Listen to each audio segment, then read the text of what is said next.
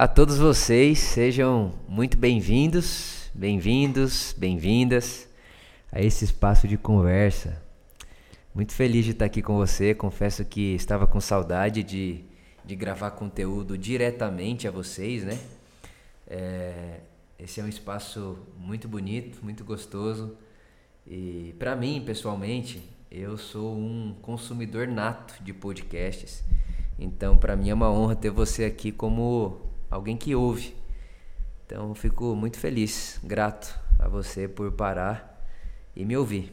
Então, seja lá o que você estiver fazendo aí, no carro, treinando na academia, na sua casa, sentado na mesa anotando a nossa conversa, enfim, seja lá o como você estiver lavando a louça, né? Acabei de citar momentos em que eu escuto meus podcasts, né? Seja lá onde você estiver, fazendo o que quer que esteja fazendo, eu oro para que o Espírito Santo fale com a gente, ilumine aqui a nossa conversa. E eu gosto de acreditar que Deus está ah, entre diálogos. Deus está entre as nossas conversas. E entre as nossas conversas, Deus está falando. Se a gente prestar mais atenção nas conversas que temos, talvez a gente consiga perceber mais a voz de Deus no nosso meio. Então, que prestemos bem atenção aí, que o Espírito Santo nos dê essa percepção de escutarmos Deus, Jesus, né, falando aqui entre nós. E o nosso assunto de hoje é política e cristianismo, né? O assunto que venceu lá na enquete que fiz no meu Instagram. E já adianto para você que na semana que vem vou tentar gravar sobre vontade de Deus, né? Que foi o outro assunto muito pedido. Enfim, a gente vai conversar bastante sobre isso aqui. Mas hoje política e cristianismo. E eu anotei algumas coisas aqui. A primeira coisa que eu anotei é que nós somos todos políticos. Todos nós somos políticos. E eu confesso a você que essa também foi uma verdade difícil de eu, Vitor, assimilar. Eu me lembro, é, por boa parte da minha vida, eu fui uma das pessoas que responderia: não, eu não me envolvo com política. Né? Eu fui uma dessas pessoas e de maneira ah, um tanto quanto honesta, inclusive. Achava eu estar fazendo o que deveria ser feito, não me envolver com isso daí, até porque o meu negócio é pregar o evangelho, né? E a gente vai falar mais sobre isso aqui ah, durante essa, essa conversa. Mas eu, eu, eu demorei para entender que eu também sou um ser político.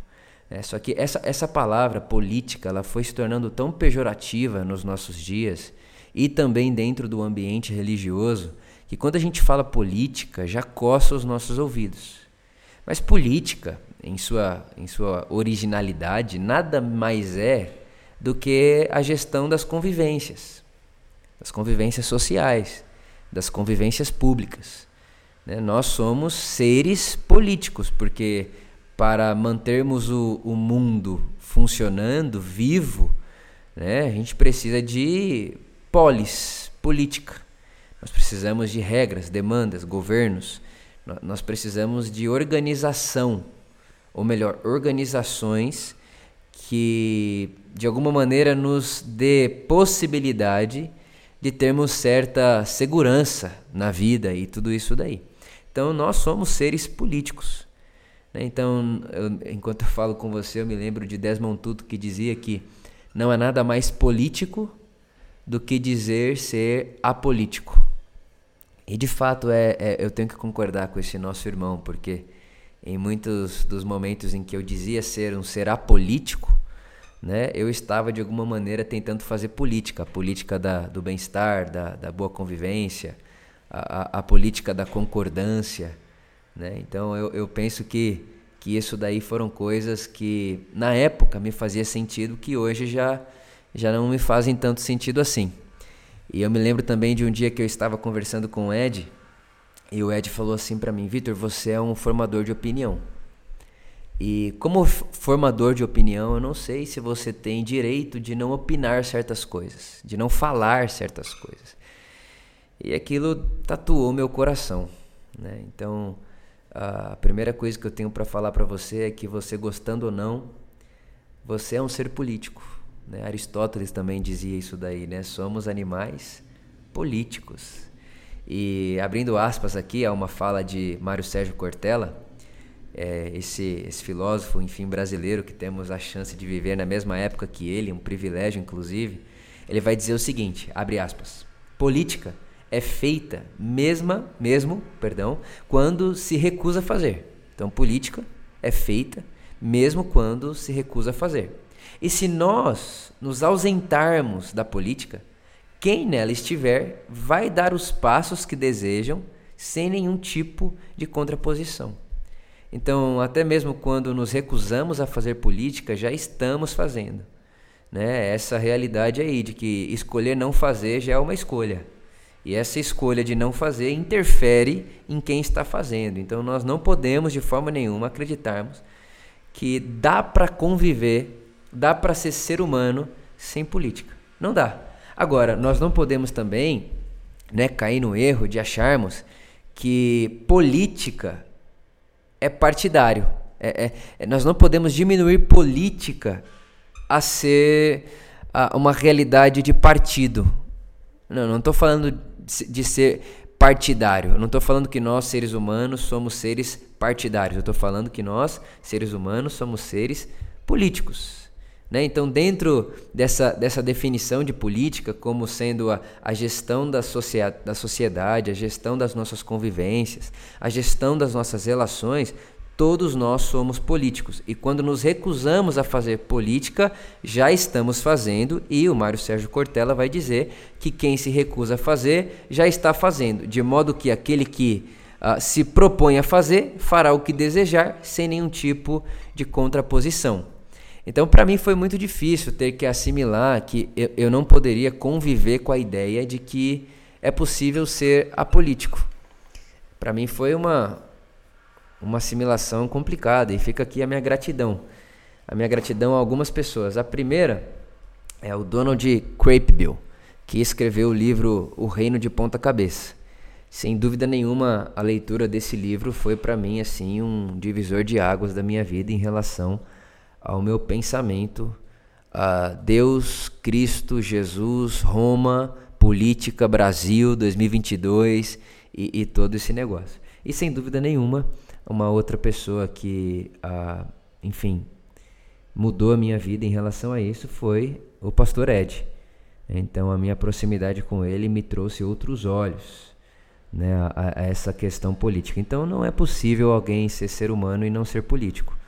Né? Ah, não, não, não tem como, não dá. Nós estamos organizados em sociedade. Somos políticos. E dentro dessa realidade política, e isso aqui eu aprendi com Robson Cavalcante, inclusive um texto dele maravilhoso que eu trago aqui na minha mão, Cristianismo e Política. Ele vai dizer o seguinte, que dentro do mundo político existem três tipos de pessoas. O primeiro são as pessoas alienadas as pessoas que desconhecem o mais elementar e não compreendem muito dos porquês das coisas, elas evitam participar e por isso elas não conseguem dar significado aos seus próprios atos, né, no seu ambiente de relação.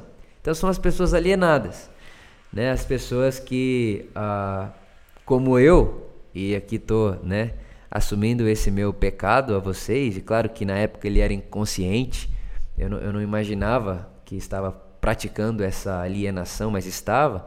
Esse, esse negócio, não, eu não preciso me envolver com isso daí, não. Dá pra, dá viver e pensar o mundo para fora disso daí. Então, o, o Dr. Robson Cavalcante, ele está dizendo que esse é um tipo de pessoa dentro do, do ambiente político, os alienados. A, o segundo tipo de pessoas são os conscientes, né? que eles têm uma, uma opinião pública consciente, eles se interessam, eles se mantêm informados, eles fazem opções conscientes e de alguma forma eles procuram influenciar e conversar sobre isso com as pessoas à sua volta. E a terceira pessoa são os engajados, né, que é uma parcela dessas pessoas conscientes que se envolvem né, nessa, nessa vida pública aí. Então, é, esse, esse primeiro momento aqui do nosso podcast, da nossa conversa, eu queria deixar muito claro para você isso, que a quando eu penso em política, eu não estou falando de partido, eu não estou falando de ideologia. Eu estou falando do ser humano sendo um ser social. E ser social significa que não estou sozinho no mundo. existe mais do que Vitor. Né? Eu estou num mundo que precisa de respeito ao outro, eu preciso de regras, eu preciso de limites. Né? Porque o mundo não está sobre, sobre o meu governo e a minha. Ele não é meu. O mundo não é meu. Então a gente precisa de políticas públicas que orientem as nossas vidas. Então, nesse sentido, sim, somos todos políticos. E eu gosto muito da, de, uma, de uma fala do, do Paul Tillich, que ele diz o seguinte: nós pastores, nós deveríamos ter a, a, a Bíblia em uma mão e o jornal em outra. Né? Porque como que eu vou pregar o Evangelho sem saber o que está rolando no mundo, o que está rolando no meus, no, nos meus dias? Né? Então, tá aí essa primeira coisa que eu queria falar para vocês. A segunda coisa é que o cristianismo, né, o cristianismo como religião institucional, ele não é uma ideia de Jesus. O que acontece é que Jesus, depois de, de ressurreto, né, ele, ele começa ali a edificar a sua igreja. A igreja de Jesus naqueles dias era uma igreja perseguida, né, era uma igreja açoitada, era uma igreja sofredora. E nos primeiros anos ali, né, quase que três séculos, a igreja está apanhando muito. Está né, tá apanhando de todo e qualquer lado, na verdade. A igreja está apanhando da onde, para onde ela olha, tem alguém querendo matar ela. A igreja é uma perseguição gigantesca.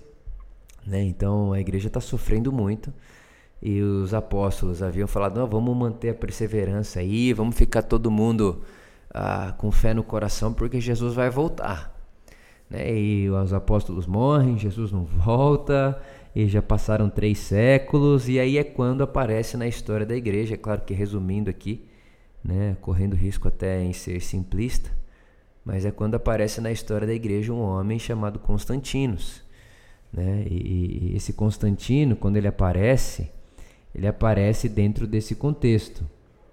Né? Eles aparecem, ele aparece dentro de um contexto sofredor, uh, ele aparece dentro de um contexto de cansaço, uh, mas de muito crescimento ao mesmo tempo.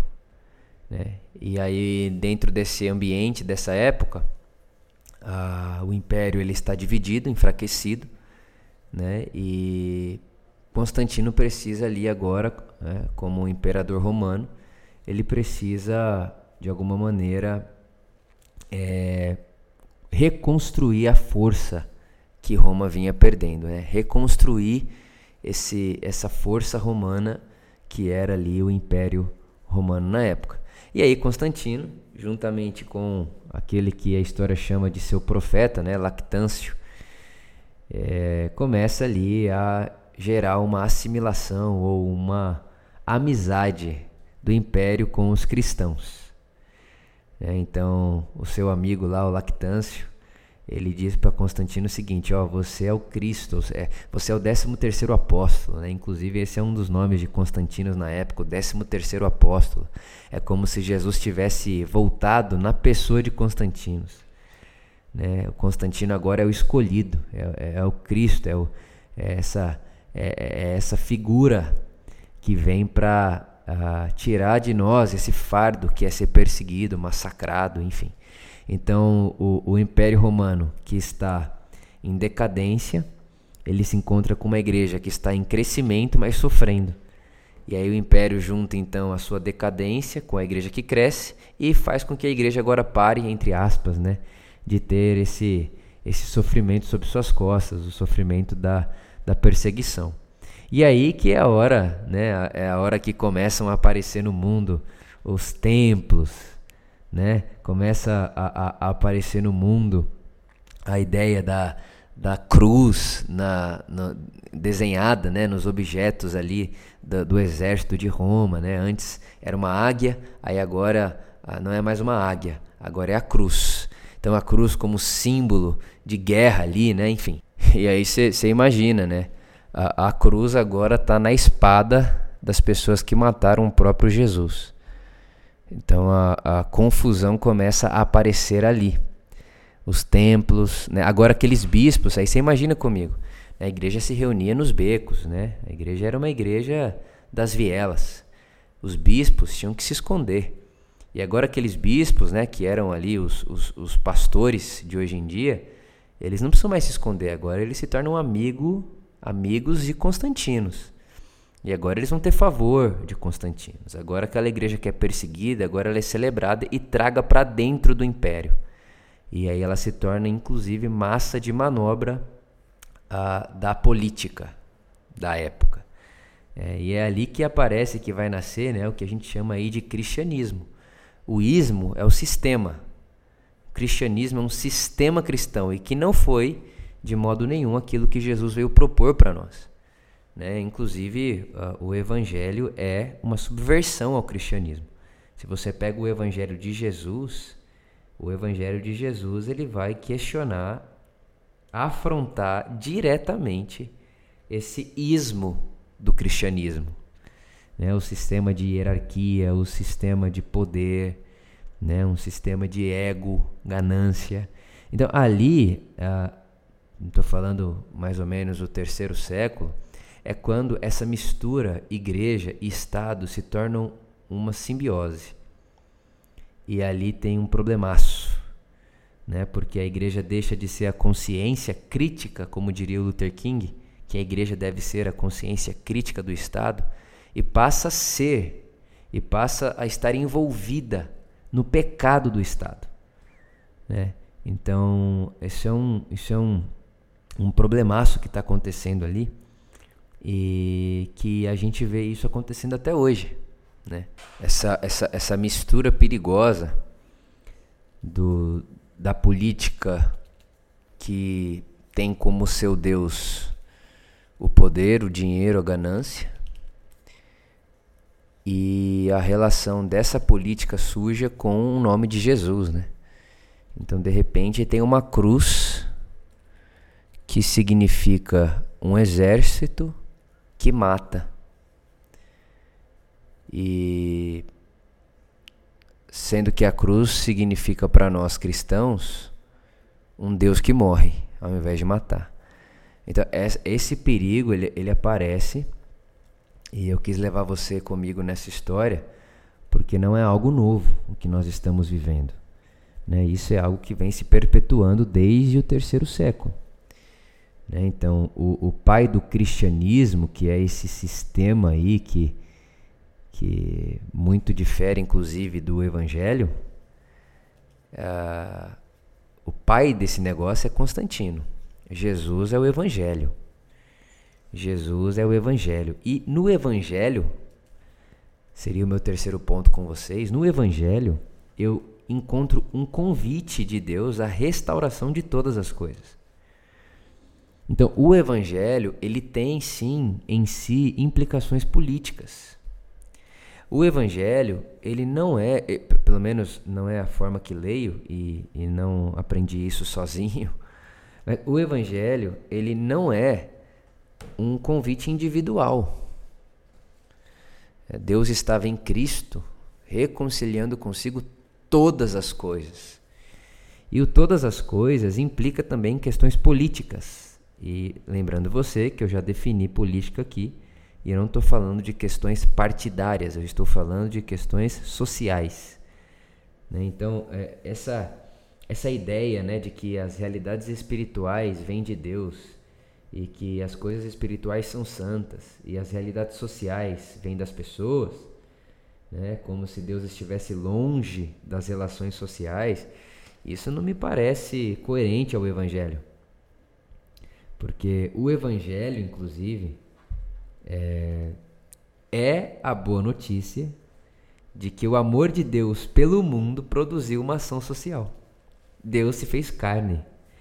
É, ele não ficou apenas sentado lá numa cadeira de, de balanço teológico e ficou pensando, olha, como que eu amo o mundo e tal. Não, Deus agiu. Deus entrou nas questões sociais, em forma humana. Né? Deus está na pessoa, Deus está vivendo na pessoa de Jesus, em um ambiente social real. Jesus está pisando na realidade. Então, de alguma maneira, quando eu vejo Jesus, eu, eu vejo como Deus se organiza politicamente. O que eu estou dizendo é, quando eu olho para Jesus, eu vejo como Deus se organiza em seus hábitos sociais. Então, na encarnação de Jesus, o espiritual se torna social. Né? Então, essa, essa, essa, essa realidade ou essa leitura do Evangelho, que faz com que o Evangelho seja algo celestial somente, pós-vida ou pessoal, é, é, para mim é, é, uma leitura uh, um tanto quanto estranha. E eu faço aqui agora um, uma citação de Donald Campbell, inclusive já citei ele aqui como uma das pessoas responsáveis uh, por esse meu entendimento. Ele diz o seguinte: abre aspas. Nós ficamos maravilhados com a morte expiatória de Jesus, mas esquecemos de que ela aconteceu porque ele demonstrou uma nova forma de viver. Fecha aspas. Olha só que interessante, né? A gente realmente Deus prova seu amor para conosco enviando o seu filho Jesus, Deus morrendo em nosso lugar. Deus na pessoa do filho morrendo em nosso lugar, ou morrendo por amor a nós, melhor dizendo. Ele revela o seu amor. Mas, mas para além né, dessa Deus pula na morte, existe a realidade social que está acontecendo ali naquele ambiente, naquele contexto cultural. Porque Jesus ele é condenado pela religião, por blasfêmia, mas Jesus também é um preso político.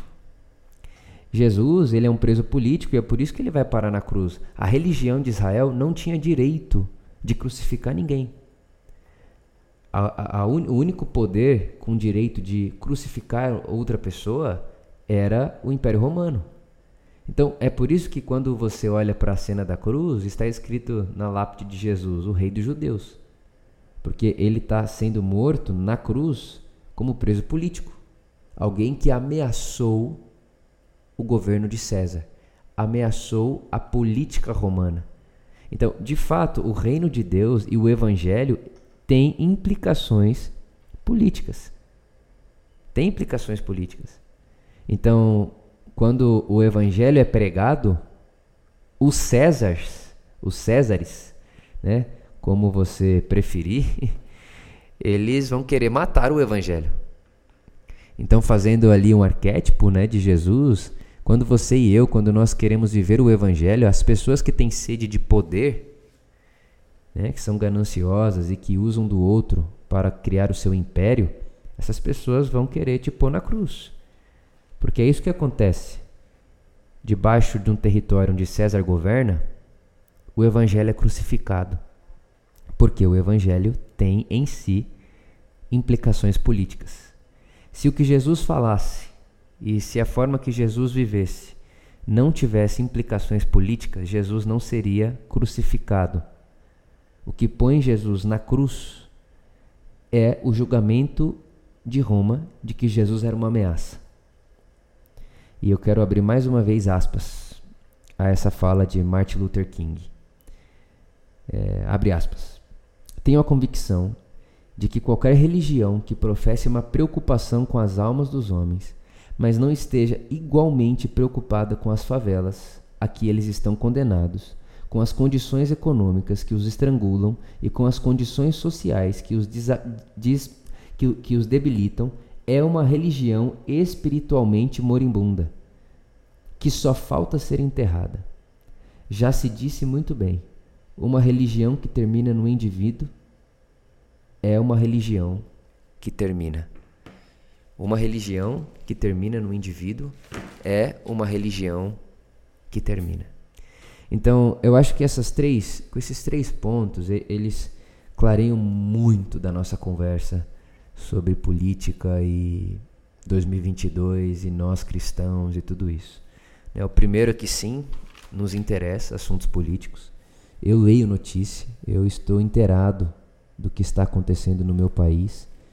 E inclusive é uma das coisas que me cobro às vezes, que acredito que deveria estar mais. Então, nós somos seres políticos. A segunda coisa, esse cristianismo que tem uma simbiose com o poder do império não foi uma construção de Jesus. Pelo contrário, é anti-evangelho. Né? Não, não tem em si o evangelho de Jesus, o jeito de Jesus viver. E a terceira coisa é que o evangelho é um convite à restauração de todas as coisas.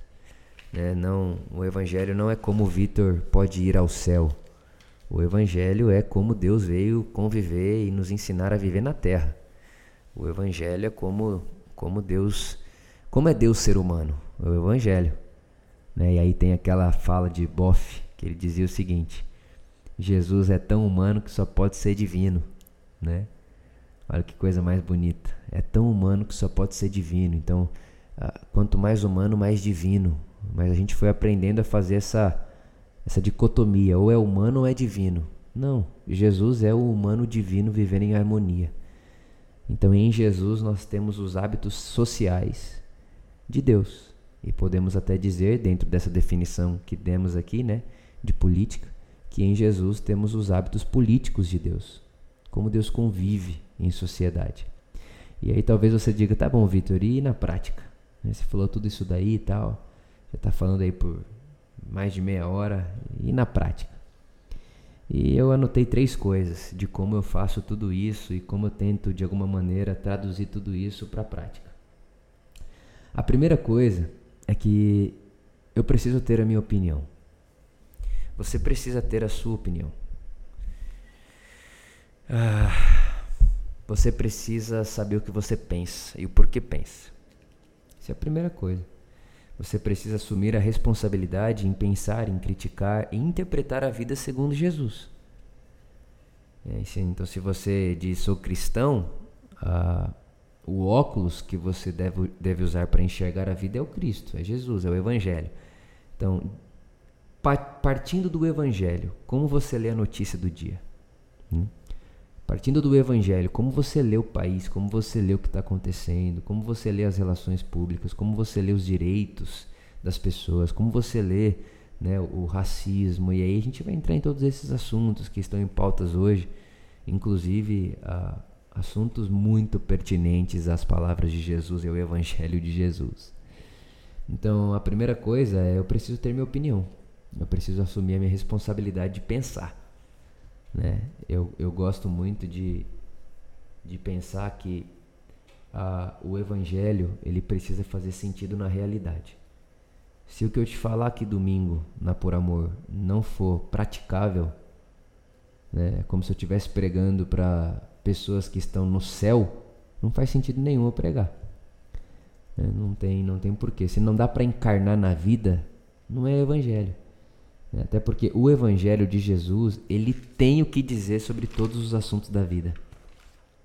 Isso é algo que eu queria muito que você guardasse no seu coração. O Evangelho de Jesus tem o que dizer a todos os assuntos da vida. E essa alienação da realidade é um pecado que eu já participei, inclusive. Por muito tempo da minha vida eu não, eu não lia notícia, não sabia da vida dos outros, não sabia da pobreza, da fome, não sabia do preconceito, não sabia da, do desemprego, não sabia de nada disso. E eu pregava no país inteiro, viajava o Brasil inteiro, olha só, né, que, que coisa maluca. Não fazia ideia da realidade do país, mas viajava o país inteiro pregando o evangelho. E claro, com toda a honestidade do meu coração, mas sem perceber você vai criando uma bolha tão fora da realidade que você pensa que todo mundo no auditório que te ouve tem a mesma oportunidade que você, tem a mesma vida que você, e se não tem, não tem porque não quer, porque se fizer o que você fez, vai chegar onde você chegou. E isso é de uma irresponsabilidade tremenda, inclusive com a subjetividade de cada um. Então a primeira coisa, eu preciso ter minha opinião e eu preciso estar atento à realidade. Então meu conselho a você é ler a notícia, Sim, né? esteja antenado e não empreste a sua consciência para outro decidir por você aquilo que você pensa. Essa é a primeira coisa. Segunda coisa é que todo ponto de vista é a vista de um ponto.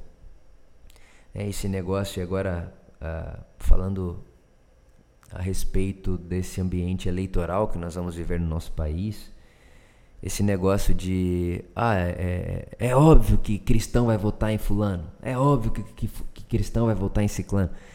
Esse negócio eu acho meio complicado, porque quando eu digo que é óbvio para mim que eu vou votar em fulano de tal, é óbvio para mim porque eu sou eu.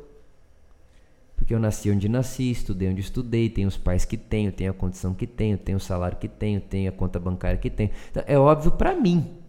E não significa uh, que porque é óbvio para mim será óbvio para o outro. Então, então eu, eu, eu, não, eu, não, eu, não, eu não posso considerar a minha opinião óbvia suficiente para acreditar que deveria ser a opinião de todo o resto. E aí o problema é que quando eu torno a minha opinião óbvia a esse ponto, o outro que não pensa como eu penso, ele é meu inimigo. E ele quer o mal do nosso país, porque como que ele vai votar em fulano de tal, como que ele pensa isso, ou como que ele é, Então assim, aí a gente já vai começar a se complicar um pouco. Então, se o primeiro é você precisa ter sua opinião, o segundo é que você precisa saber que a sua opinião é a sua opinião. É a sua opinião e eu tenho praticado isso na minha vida. Então essa é a minha opinião, isso é o que eu penso como cidadão brasileiro e como um cidadão brasileiro que segue Jesus e que tenta seguir Jesus e que tenta traduzir o seu mundo e o seu país ah, dentro do Evangelho. Então eu estou tentando, eu sou alguém no processo, eu estou no caminho. Então, para mim, muita coisa é óbvia, né? mas eu não vou considerar óbvio para você aquilo que eu considero óbvio para mim. Eu vou respeitar a sua subjetividade. E eu acho que esse é um bom caminho. E a terceira coisa que eu adotei na minha vida é que eu sou uma pessoa pública. Então eu sou uma pessoa pública em duas instâncias. A primeira é na, no ambiente digital e a segunda instância é como pastor local.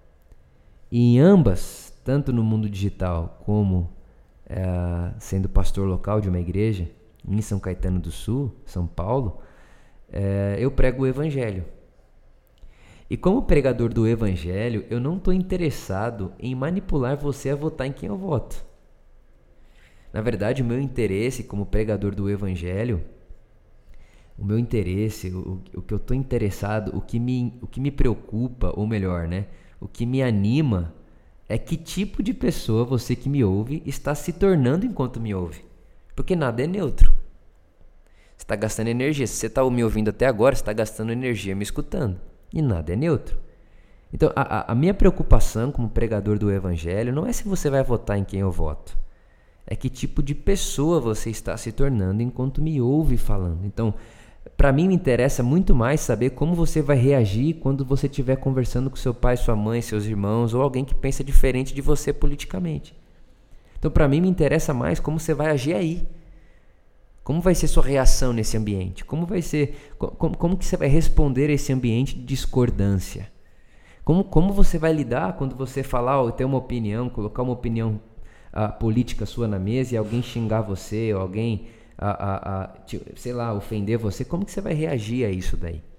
Então, eu como pregador do evangelho, eu estou preocupado com isso. Então, eu não uso uh, os meus meios digitais e nem o palco da Por Amor para manipular a consciência a favor de partido, porque para mim, política não se limita a partido político. Partido político é parte de política. E claro, em outubro nós teremos que escolher o nosso candidato o seu candidato, o meu candidato. E eu de verdade quero muito ter consciência e coração e estômago para traduzir e tentar assimilar da melhor maneira possível, tendo como pano de fundo o Evangelho. Eu quero traduzir de acordo com o Evangelho e quero tentar chegar o mais perto possível do Evangelho quando eu for fazer ali a minha função ah, como cidadão eleitoral. Então, a minha, a minha, a minha, o meu trabalho como pastor, como alguém que fala o evangelho, é esse, é ensinar as pessoas a serem gente, a ensinar pessoas a serem como Jesus, a, a, a, a pregar o evangelho. E o evangelho é Deus tocando e convidando a harmonia de todas as coisas novamente. No evangelho, o humano e o divino têm harmonia. No evangelho tudo importa no Evangelho, a economia importa, as relações públicas importam, importam, o racismo importa, né? a homofobia importa, a misoginia importa. No Evangelho, tudo que é assunto humano importa. No Evangelho, tudo que é bem-estar humano importa. Porque o Evangelho é, mais uma vez, uma prova para todos nós de que Deus está engajado em estabelecer a sua shalom, a sua paz, prosperidade na terra, como é no céu. Então eu penso isso e é assim que eu tenho tentado agir, é assim que eu tenho tentado uh, praticar a minha espiritualidade dentro desse assunto e dentro desse braço que nós chamamos de política. Ah, eu espero que isso te ajude, ou que, melhor, eu espero que isso ilumine aí sua consciência e que tenhamos sabedoria de lidarmos com as coisas. É o meu desejo. Então, só recapitulando, que eu disse a você que todos somos políticos, que o cristianismo, que é essa simbiose aí, poder e, e religião, não é uma ideia de Jesus. O evangelho é uma ideia de Jesus, é isso que ele veio trazer para nós e isso inclusive é uma afronta direta ao cristianismo. Uh, e que como ser como cidadão brasileiro, né, eu pratico isso tendo a minha opinião, é, leio as minhas notícias e tento traduzir o meu mundo de acordo com o Evangelho. Eu também, na prática, respeito os pontos de vista, não, não trato o meu ponto de vista como óbvio, porque não é tão óbvio assim. Se tudo fosse tão óbvio, é, eu quero respeitar a sua subjetividade. Então, eu acredito que você quer o bem para o nosso país. E se você acredita que pensar diferente de mim é o melhor jeito a chegarmos em um bom lugar no nosso país, no Brasil, você tem todo o direito de fazer assim. E aí, inclusive, eu acho que esse é um ambiente da saúde. Na verdade, isso também é fazer política. é manter as relações sociais saudáveis. E em terceiro, né, eu como pessoa pública, eu decidi não utilizar dos lugares onde sou público, que seria o digital e o palco da Por Amor como palanque político. Eu, como pregador do Evangelho, tanto aqui enquanto falo com você nesse podcast, tanto domingo no palco da Por Amor, eu estou interessado é, em que tipo de pessoa as pessoas que me ouvem estão se tornando enquanto me ouvem falar o que eu estou falando. As minhas palavras não são neutras, tudo que você está ouvindo aqui está transformando, está formando você. E o meu desejo é que as minhas palavras carreguem energia suficiente e essa potente energia do Espírito Santo a ponto de todas as pessoas que me ouvem. Esse é o meu desejo. E tanto as pessoas que me ouvem quanto eu que falo, que no fim de todas as conversas e pregações e tudo isso, que terminemos mais parecidos com Jesus. E é desejando isso a você que termino essa conversa. Me dê seu feedback, se você puder. Quero muito saber o que veio no seu coração enquanto você me escutava falar é, por todo esse tempo aí. Um beijo no seu coração com todo o amor do mundo e que o Espírito Santo nos dê muita graça para sermos cidadãos nesse país, nesse Brasil, em 2022, em ano de eleição, num país tão polarizado. Que Deus nos dê a sua graça. Amém.